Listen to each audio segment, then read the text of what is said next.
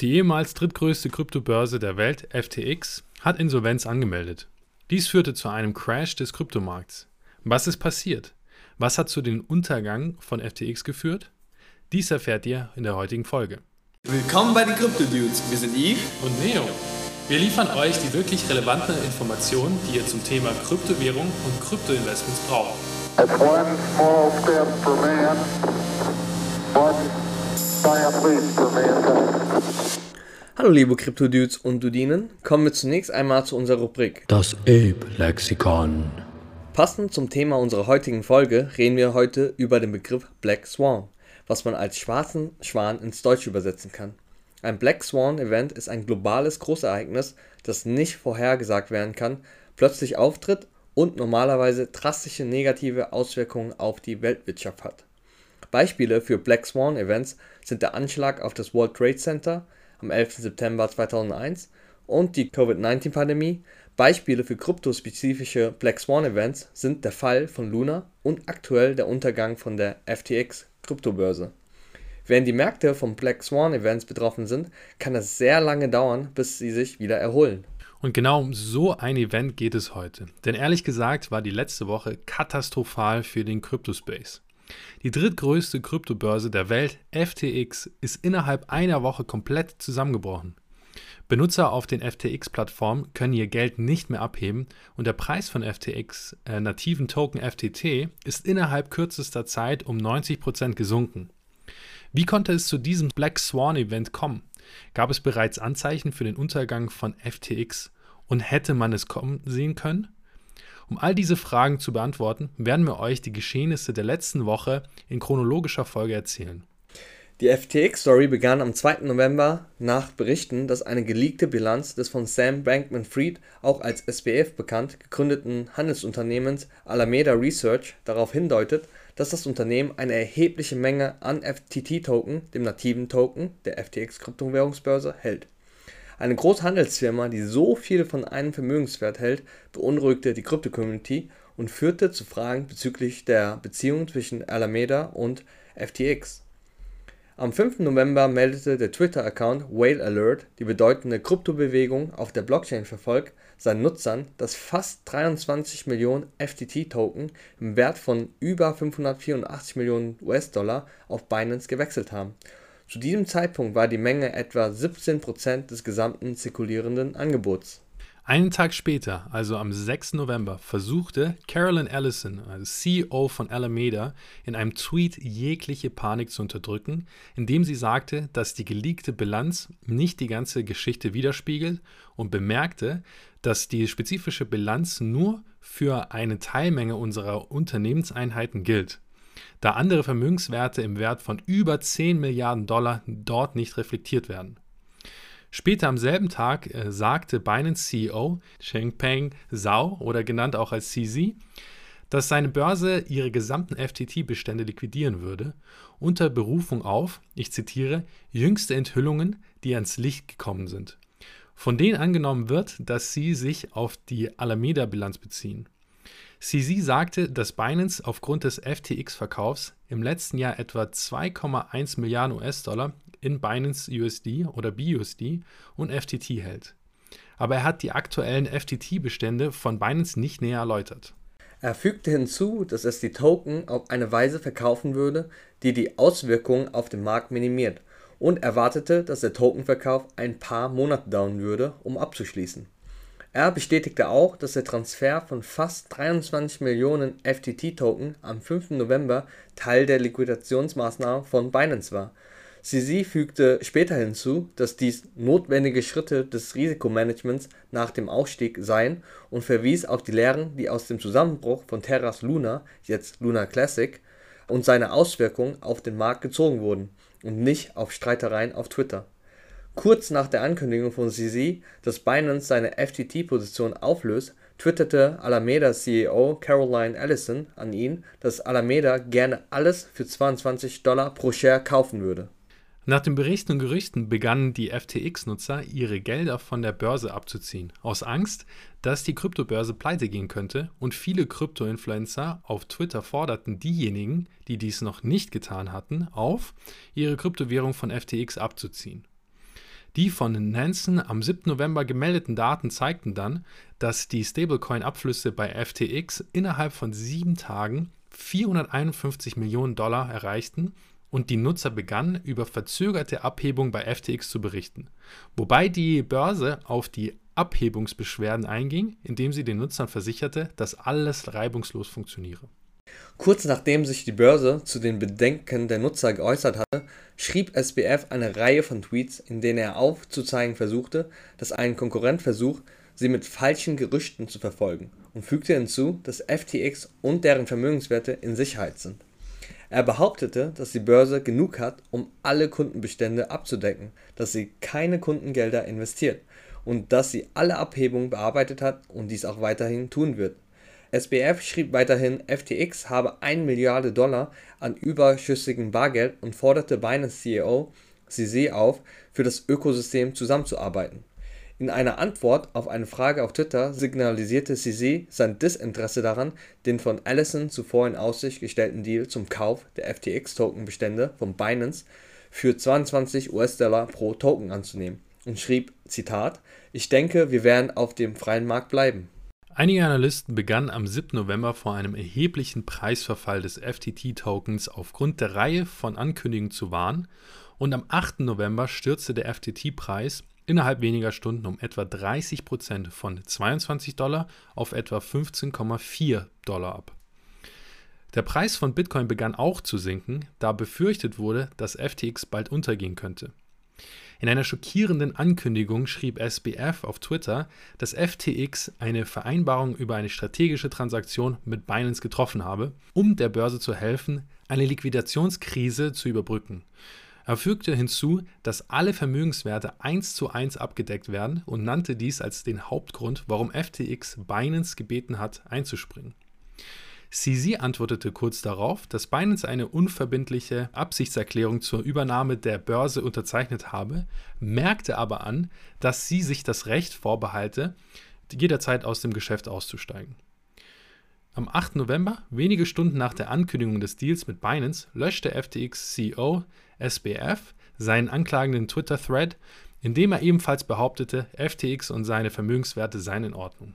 Am 9. November wurden die Websites von FTX Venture Capital Arm FTX Ventures und Alameda offline genommen, während unbestätigte Berichte kursierten, dass FTX Rechts- und Compliance-Mitarbeiter am 8. November gekündigt haben.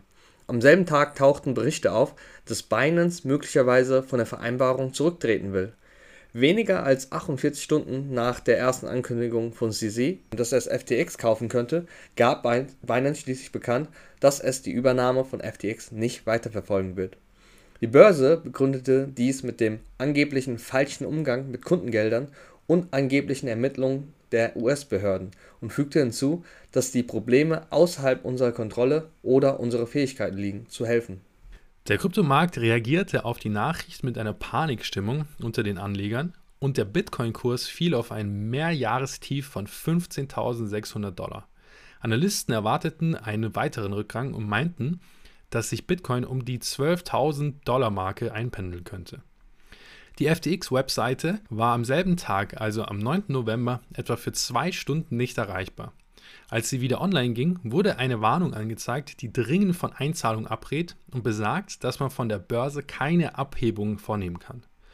Die Warnung wurde in einem gepinnten Beitrag auf dem offiziellen Telegram-Kanal von FTX bestätigt, wobei der Administrator sagte, dass Krypto- und Fiat-Abhebungen betroffen waren und dass sie keine Ahnung haben, wann sie wieder online gehen würden und sagten auch, dass sie zu diesem Zeitpunkt einen Mangel an Informationen haben.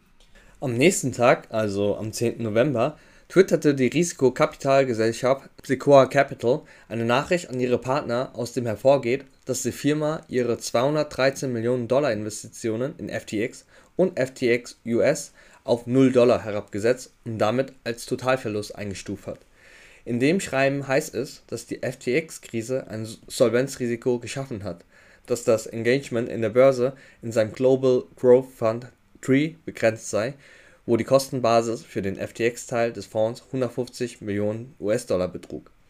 In einer seiner ersten öffentlichen Äußerungen, seitdem Gerüchte um Sorgen über die Insolvenz von FTX den Kryptomarkt überschwemmt haben, hatte SBF geschrieben: Es tut mir leid.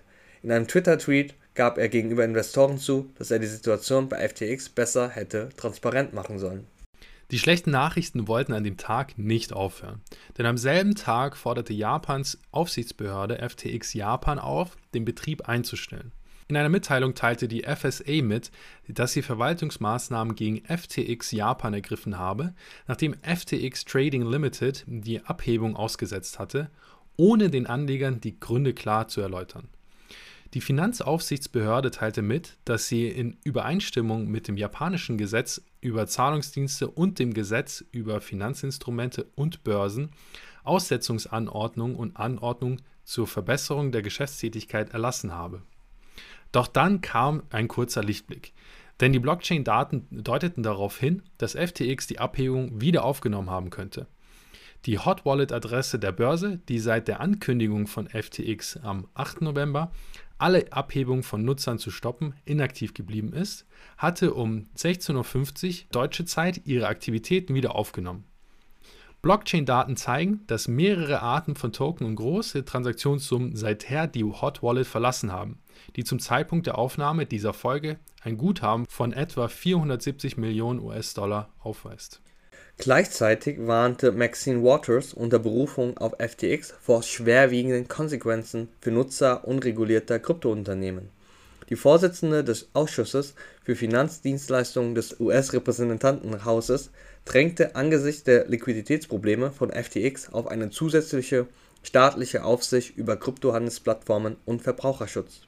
In einer Erklärung vom 10. November führte Waters die Schwierigkeiten von FTX als jüngstes Beispiel für Vorfälle an, die den Zusammenbruch von Kryptowährungsunternehmen betreffen und wie sich solche Ereignisse potenziell auf die Verbraucher in den USA auswirken können. Die Ausschussvorsitzende drängte auf eine Gesetzgebung zur Schaffung eines Rahmens für Kryptoassets und hob ihre Bemühungen mit dem ranghöchsten Mitglied des Ausschusses für Finanzdienstleistungen, Patrick McHenry, in einem Gesetzentwurf zur Regulierung von Stablecoins hervor.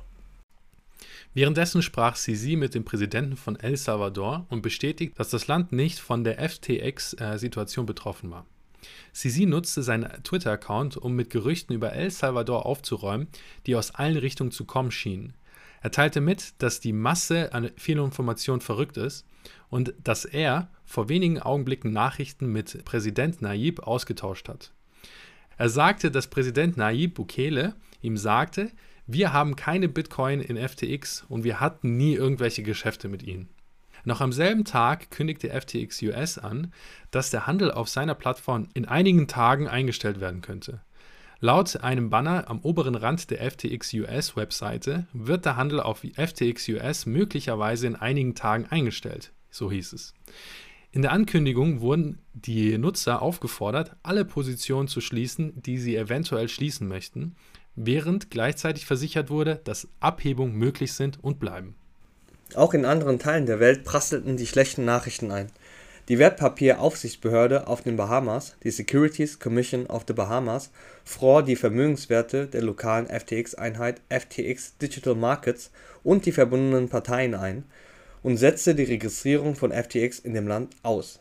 Als Grund für das Einfrieren nannten sie öffentliche Äußerungen, die darauf hindeuten, dass mit Kundengeldern falsch umgegangen wurde, und entschied, dass die umsichtige Vorgehensweise daran bestehe, FTX in vorläufige Liquidation zu versetzen. Der oberste Gerichtshof der Bahamas hat einen vorläufigen Liquidator ernannt, ohne dessen schriftliche Genehmigung FTX-Vermögen nicht verschoben werden kann. FTX eröffnete am 10. November wieder Abhebung, allerdings nur für Nutzer auf den Bahamas.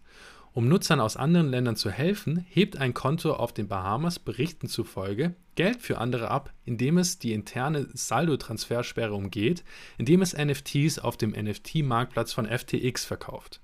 Der Account aus den Bahamas erstellt eine NFT, dann kauft der festgehaltene Nutzer die NFT mit seinem vollen Guthaben. Der Account von den Bahamas sendet dann das Geld, das er bezahlt hat, an eine dezentrale Wallet-Adresse der Wahl des Käufers das Department of Financial Protection and Innovation, ähm, DFPI des Staates Kalifornien, kündigte am 10. November an, dass es den Zusammenbruch der Kryptobörse FTX untersuchen wird. Das DFPI ermutigte jeden im Bundesstaat, der von den Ereignissen der laufenden FTX-Story betroffen ist, eine spezielle Hotline anzurufen. Die Behörde reiht sich damit in die wachsende Liste der US-Regulierungsbehörden ein, die sich mit den Ermittlungen gegen den Zusammenbruch der FTX-Börse angeschlossen haben. Die Krypto-Community wird auch am fünften Tag nach dem Zerfall von FTX mit Gerüchten und Verschwörungen bombardiert. Das prominenteste Gerücht stammt vom 11. November und besagt, dass SBF auf dem Rollfeld des Flughafens der Bahamas verhaftet wurde. Der Gründer der NFTs-Projekt Not Lava Labs retweetete als erster einen Post mit einer Karte von Flightradar 24, in dem berichtet wurde, dass ein Privatjet auf dem Weg von Nassau, der Hauptstadt der Bahamas, wo FTX seinen Hauptsitz hat, nach Miami für etwa 40 Minuten am Boden geblieben war. Und Berichten zufolge, die sich auf interne Quellen bei Alameda berufen, haben alle Mitarbeiter des Handelsunternehmens am 11. November nach einer Gruppensitzung kollektiv gekündigt. Die Berichte über die Kündigung von Alameda-Mitarbeitern kommen nur einen Tag, nachdem SBF erklärt hatte, dass der Betrieb von Alameda Research in Kürze eingestellt werden würde. Die schlechten Nachrichten sollten auch an dem Tag nicht besser werden, als bekannt wurde, dass der Leiter von FTX Institutional nur einen Tag nach dem Fallout der Börse zurücktrat. Zane Tackett, der institutionelle Kryptochef von FTX, ist Berichten zufolge am 8. November zurückgetreten an dem Tag, an dem die ganze FTX-Saga begann, wie aus einem an institutionelle Kunden gerichteten Dokument hervorgeht. In dem Dokument heißt es, dass sein Team völlig im Dunkeln über die potenzielle Insolvenz des Unternehmens war und ihm versichert wurde, dass die Börse über genügend Mittel verfügte, um Kundenabhebung zu unterstützen. Währenddessen wurde nach mehreren Gerüchten und über ein 8 Milliarden Dollar Loch in der FTX-Bilanz von Sam Tackett, der ehemalige Leiter des institutionellen Arms von FTX, auf Twitter bestätigt, dass die Börse derzeit Verbindlichkeiten in Höhe von 8,8 Milliarden Dollar hat. In einem Tweet vom 11. November teilt FTX mit, dass rund 130 Unternehmen der FTX-Gruppe darunter FTX Trading, FTX US, das unter West Realm Shire Services firmiert, und Alameda Research in den USA Konkurs angemeldet haben. FTX-CEO SBF ist ebenfalls von seinen Posten zurückgetreten und wird von John Ray abgelöst. Die Kaskade soll bei dieser Meldung aber nicht aufhören, denn am selben Tag, wir befinden uns immer noch am 11. November, setzt FTX US Abhebung aus und FTX Ventures Chef tritt zurück und die Aussetzung erfolgte weniger als 24 Stunden, nachdem die Plattform eine Empfehlung an ihre Nutzer herausgegeben hatte, Handelspositionen zu schließen. In der Zwischenzeit ist Amy Wu als Leiterin von FTX Ventures zurückgetreten, nachdem bekannt wurde, dass FTX ein Insolvenzverfahren in den USA einleiten wird. Laut ihrem LinkedIn-Profil war Wu seit Januar in den Büros von FTX Venture auf den Bahamas tätig. In der Nacht des 11. November wurden mehrere Wallet-Adressen, die mit FTX verbunden sind, bei der Übertragung von Kryptowährungen im Wert von Millionen von Dollar ohne offizielle Benachrichtigung gefunden, was zu Spekulationen führte, die von der Einleitung des Konkursverfahrens von FTX bis zur Beteiligung von Hackern reichten. Innerhalb weniger Stunden bestätigte FTX auf Telegram, dass die Geldtransfers Teil eines laufenden Hacks waren zu euren eigenen Sicherheit also, interagiert auf jeden Fall nicht mit der FTX-Website oder App und löscht sie am besten, bis wieder grünes Licht gegeben wurde. Und nach der Bestätigung von FTX auf Telegram über den Hack hat Tether proaktiv Token im Wert von 31,4 Millionen Dollar, die mit den Transaktionen in Verbindung stehen, auf eine schwarze Liste gesetzt.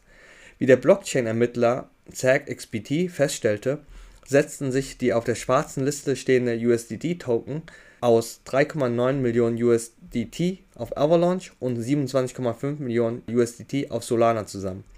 Der Milliardär und Unternehmer Elon Musk, der vor kurzem Twitter gekauft hat, würdigte den Beitrag von Twitter beim Aufspüren der FTX-Entwicklung in Echtzeit.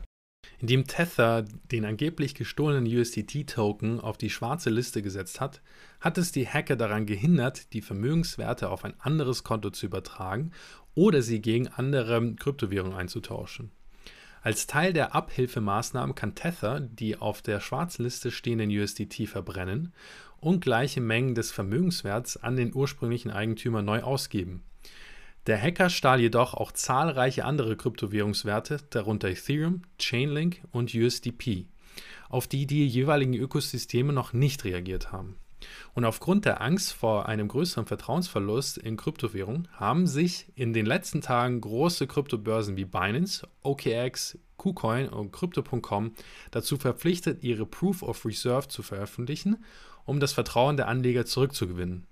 Wobei Kryptobörsen wie zum Beispiel Kraken dies bereits vor dem Vorfall getan haben und deshalb als sehr vertrauenswürdig einzustufen sind.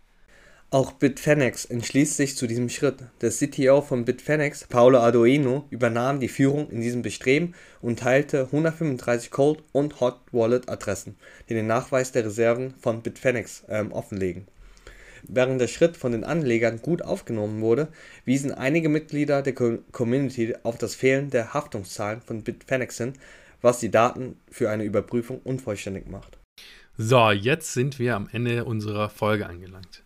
Wenn ihr eine Sache aus der Folge mitnehmen solltet, dann ist es auf jeden Fall dieser Satz. Not your keys, not your coins. Wie das Beispiel FTX zeigt, kann es aus dem Nichts kommen, dass ihr plötzlich eure Kryptos nicht mehr von der ZEX abheben könnt. Wenn ihr eure Kryptos in einer Hardware-Wallet speichert, dann habt ihr immer Zugriff darauf und sie sind zudem sicherer verwahrt. Aber Achtung, wir sind auf jeden Fall keine Finanzberater. Wie schon äh, Eve richtig gesagt hat, wir sind keine Finanzberater, nochmal unterstrichen. Ähm, wir analysieren und bieten euch eben nur die Informationen an und ihr könnt auch damit machen, was ihr wollt. Aber ihr müsst aufpassen, wie gesagt, der Kryptomarkt ist nicht für jedermann. Also es ist sehr, sehr, sehr risikoreich.